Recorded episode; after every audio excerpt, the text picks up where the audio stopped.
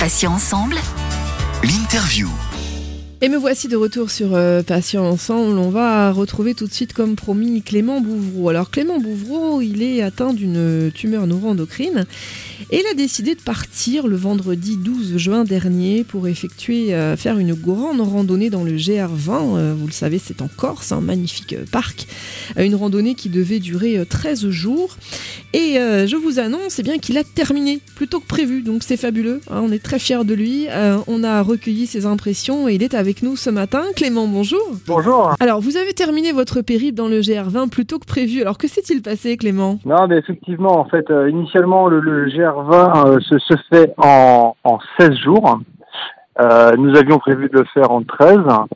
Et euh, finalement, on l'a fait en 12. On a, on a réussi euh, un, un jour à doubler une étape supplémentaire. Comment vous vous sentez, euh, Clément? Dans quel état physique est-ce que vous vous trouvez actuellement? Eh ben, extraordinairement, on est plutôt bien. On est plutôt bien. En fait, le, début du GR20 était un peu compliqué euh, euh, au point de vue euh, physique. Hein. Donc, c'est des ampoules qui apparaissent sur quasiment tous les doigts de pied. C'est les douleurs articulaires qui se réveillent. Mais aujourd'hui, musculairement et puis articulairement, euh, non, euh, on va très bien en fait. Euh, ça s'est très très bien passé. Clément, qu'est-ce que vous ressentez juste après cette traversée du GR20 Alors, les sentiments, en fait, hein, sont, sont multiples, hein, évidemment. Donc, il y a le, il y a le, il y a le bonheur hein, d'a- d'avoir du, de, de la mission accomplie. hein, et, on s'était, quoi, moi, je m'étais fixé comme objectif de terminer le GR20. euh, non sans mal, on, on, on a réussi à le faire, on, on l'a bien fait. Euh, on, on est content hein, de, de- d'arriver, mais il y a aussi cette partie euh, de nostalgie en fait, hein, parce qu'on est vraiment euh, hors du temps, on est hors civilisation, on est en plein milieu de nulle part, et c'est vrai que c'est une c'est une vie vraiment particulière. On revient un peu aux sources, et donc il y a un peu de nostalgie à se dire bah, c'est déjà terminé en fait. Donc on on pense euh, déjà à demain quoi. Et justement, demain, c'est c'est quoi pour vous Euh, C'est d'autres défis euh, Refaire le GR20, par exemple? Alors demain déjà c'est retrouver nos familles, retrouver nos familles euh, et nos enfants et profiter avec eux. Ça c'est ça c'est une des premières choses. Euh, la deuxième chose demain c'est c'est de nouveaux défis effectivement, de nouveaux défis différents. Euh, on a commencé à en parler. hein. Déjà on se dit qu'est-ce qu'on fera, euh, que- quels seront nos prochains défis, est-ce qu'on fera euh, plus du participatif, sous quelle forme, etc. Faire euh, accueillir des, des gens, des volontaires parce qu'on a eu énormément énormément de gens qui qui sont portés volontaires pour nous accompagner sur euh, sur d'autres euh, événements de, de ce type. Donc il va falloir qu'on règle ça, en fait, euh, qu'on combine tout ça et puis savoir le lieu, la date, etc. Donc des, défis, il y en aura d'autres, ça c'est sûr et certain. Le GR20, je pense pas. Alors le GR20, je pense pas. Pourquoi? Parce que c'est une épreuve déjà qui est vraiment extrêmement difficile. Euh, et euh, on aimerait pouvoir faire quelque chose de plus euh, adapté, de plus accessible à, à tout le monde. Là, il faudrait vraiment euh, pouvoir s'assurer des capacités de, de chacun pour éviter les blessures, etc. Parce que même voilà, en étant entraîné, ça a été vraiment très très difficile. C'est le, le GR20, euh, c'est la mecque des, circuits de grande randonnée. Euh, il a la réputation d'être le circuit de grande randonnée le plus difficile. Bon, je, je, n'aurais pas la, prétention de, de dire c'est le plus difficile parce que je les connais pas tous, hein. mais il est vraiment costaud, il est très technique et euh, euh, surtout sur la partie nord. hein. Et donc, euh, non, je pense que le GR20 ne serait pas adapté à un défi participatif.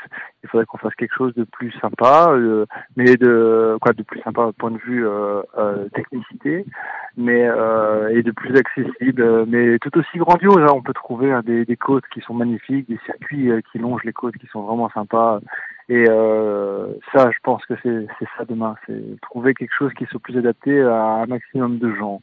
Voilà. Ou même, euh, même de, on pourrait même imaginer des, des circuits en ville, hein, découvrir des villes, euh, marcher euh, très peu, hein, 2, 3, 4 kilomètres, je sais pas, en ville, hein, facilement accessible, etc. Donc euh, voilà, ça, ça va être ça demain, je pense. Clément, si vous ne deviez retenir qu'un seul moment, le plus positif, ce serait, ce serait lequel hein? Le plus positif, je pense que c'est une des dernières étapes. C'est le, les, les aiguilles de on est resté vraiment euh, scotché. On est vraiment euh, scotché par la beauté du lieu. On a eu énormément de chance, en fait, hein, c'est, bête à dire, mais énormément de chance avec le Covid, c'est-à-dire que euh, il y avait personne. On a eu ce, ce lieu pour nous tout seuls. Et euh, alors nous tout seuls, on n'était plus deux en fait. Hein. On a on a rencontré euh, deux autres euh, compères, euh, des, des, des, des, amis pompiers de Caen, c'est devenu des amis. On a formé une équipe, hein. donc on a on a commencé à deux, on a terminé à quatre. Et c'était vraiment vraiment extraordinaire, un moment vraiment privilégié où il y a une espèce de silence qui s'est instauré, où on en a pris plein les yeux, on s'est dit waouh on a déjà accompli, je sais pas, je vais dire une bêtise, mais peut-être déjà 150 km. Et on arrive encore à s'émerveiller d'un lieu différent. Euh, la nostalgie commence à arriver parce qu'on se dit c'est bientôt la fin déjà. Ça c'était un moment vraiment, un, vraiment, très particulier. Sur les aiguilles d'Avella, on s'est arrêté euh, quelque temps. On a, on a partagé un, un, petit goûter euh, comme on avait l'habitude de le faire. Et ouais, c'était vraiment un moment vraiment très particulier. Et le moment le, plus compliqué, hein, on va, l'évoquer aussi, euh, celui que vous n'auriez euh, pas aimé vivre.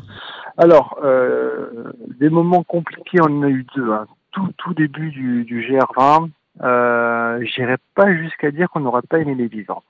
Je m'explique. En fait, le, premier, c'est donc on est à J2. On, on, est tout en haut d'un col et là on a l'orage qui, un orage non annoncé qui me tombe dessus, quoi. Et on se retrouve coincé tout en haut d'un col avec un orage qui transforme le GR20 en torrent.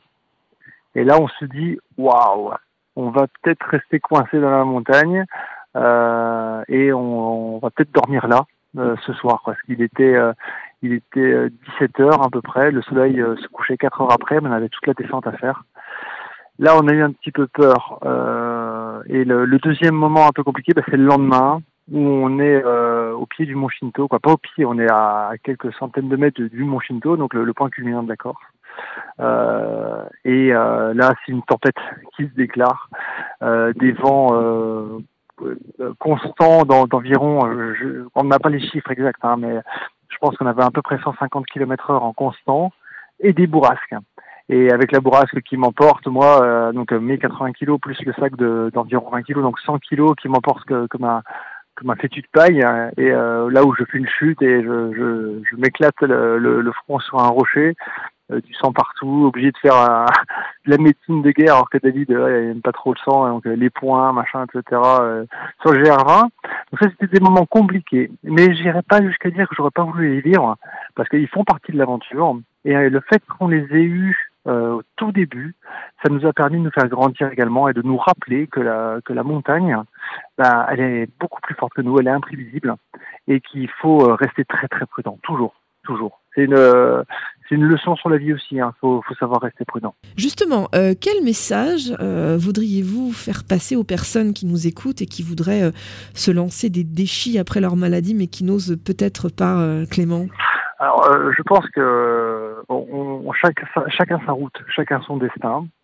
Euh, c'est les, paroles d'une chanson, hein, mais qui, qui, est assez juste, c'est-à-dire que ben, ce qui est vrai pour moi ne sera pas forcément vrai pour quelqu'un d'autre. Moi, c'était mon défi, voilà, le GR20, je voulais le faire euh, parce que je voulais le réaliser depuis longtemps, etc. Mais euh, il n'y a pas de petit défi.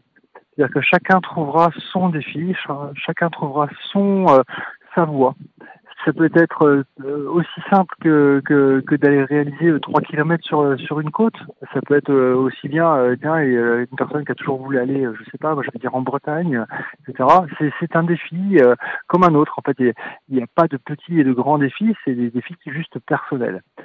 et donc, il faut absolument les réaliser. Euh, c'est des rêves, c'est des défis. Un rêve et défi, c'est vraiment très très proche. Il faut, faut pas se laisser euh, interdire euh, des choses. On peut y arriver dans tous les cas. Si on se donne les moyens, euh, si on a le mental, et on, peut y arriver. Le mental, c'est vraiment très fort. Est-ce que ça apporte derrière? C'est une satisfaction immense parce que voilà, c'est la satisfaction du, devoir accompli. Quoi. On se dit, bah, on a réussi. C'est voilà, on, on, peut encore faire des choses, quoi. On peut encore faire des choses.